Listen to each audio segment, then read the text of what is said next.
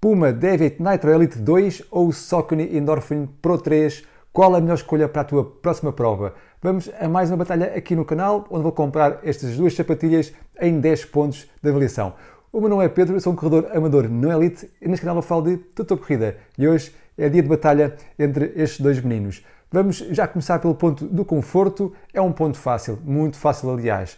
Não é que eu tenha propriamente queixas uh, de componente de conforto nas duas sapatilhas, embora aqui os Pro 3 tivessem magoado um pouco o tendão daqueles, mas foi só uh, isso que aconteceu. Mas a nível do conforto, aqui as Deviate Night Elite 2 têm muito mais uh, para nos dar. Tem mais alcochamento aqui na zona do colarinho, sente-se bastante bem a diferença no alcochamento das duas sapatilhas.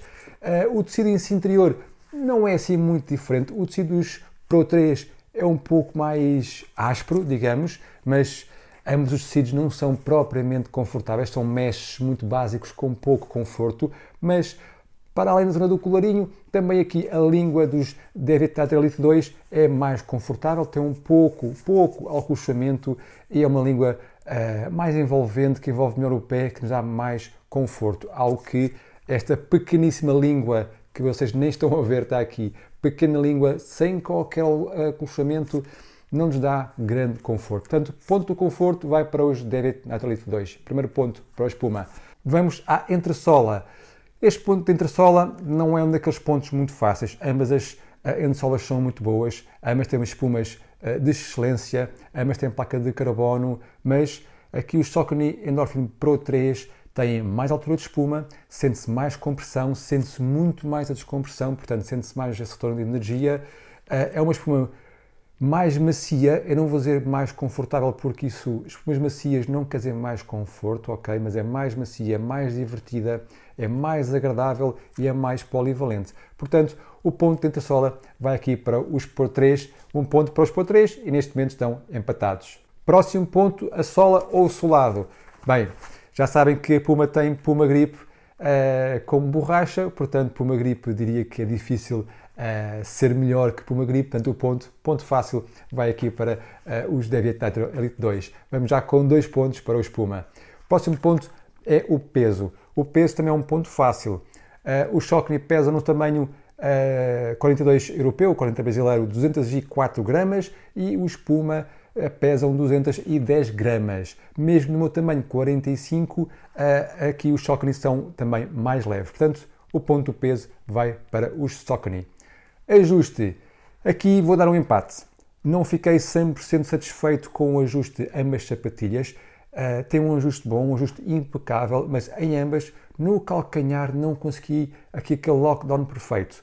Vou ter que dizer que os Endorphin Pro 3 estão um pouco à frente, ok? Estão um pouco à frente no ajuste daqui com os Deviate Athlete 2, mas em nenhum foi perfeito. Portanto, vou dar o empate e um ponto a cada um no ajuste. Amortecimento.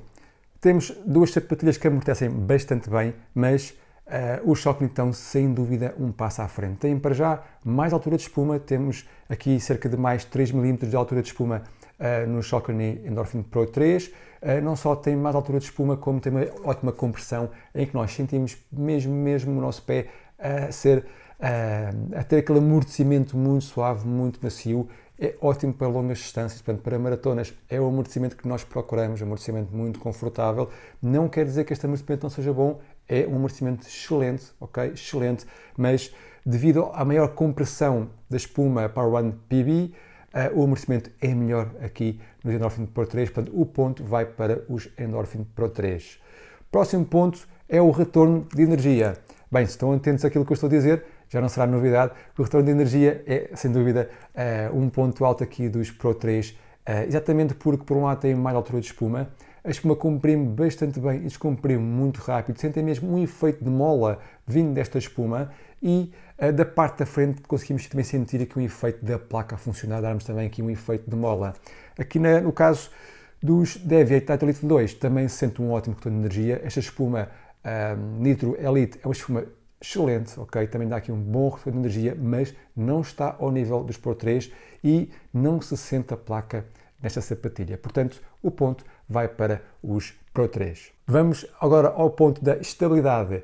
Vou começar por dizer que em nenhuma das sapatilhas tive qualquer problema de estabilidade. Não senti que nenhuma delas causasse qualquer instabilidade uh, na minha mecânica de corrida, mas sem dúvida que os Pro 3, por terem mais altura de espuma e por serem muito macios, poderão ter aqui alguma instabilidade para quem tenha pronação ou supinação. Já os Deviate Nitro Elite 2 têm menos altura de espuma, a espuma não comprime tão bem quanto aqui os Pro 3, portanto, serão uma sapatilha que darão mais estabilidade para quem precisa dela. A nível de largura da, da base, eu diria que são ambas com a mesma largura, portanto, não é por aí, mas devido a uma sola que comprime menos, aqui os Deviate Nitro Elite 2 serão mais estáveis, portanto, o ponto vai para os Puma. Vamos ao ponto da versatilidade. Bem, ambas são bastante versáteis, hum, diria que fazem tudo com estas sapatilhas, não só a nível de provas, como também de treinos regulares. São sapatilhas que dão mesmo para fazerem um pouco de tudo, mas dado o seu preço e o seu desgaste elevado, uh, convém usarem só para provas ou para treinos de velocidades. Portanto, focando apenas em provas ou treinos de velocidade, os Endorphin Pro 3 são mais versáteis, porque fazem muitíssimo bem tanto provas de 5 capas como maratonas.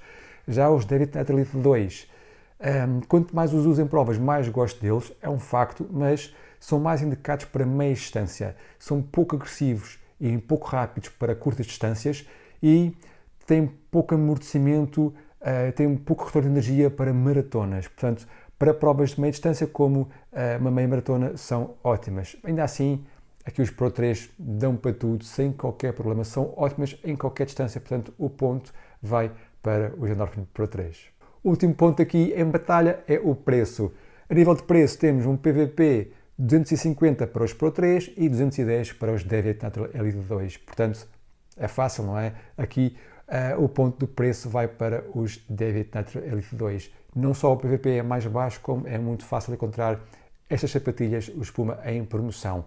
Os Saucony Endorphin Pro 3, porque já saíram os Pro 4, também já estão em promoção em diversas lojas, se não mesmo em todas, mas ainda assim compram por mais barato aqui o espuma. Portanto, não há questões, o ponto vai para o espuma. Chegámos ao final desta batalha e os Saucony ganharam com 6 pontos contra 5 do espuma.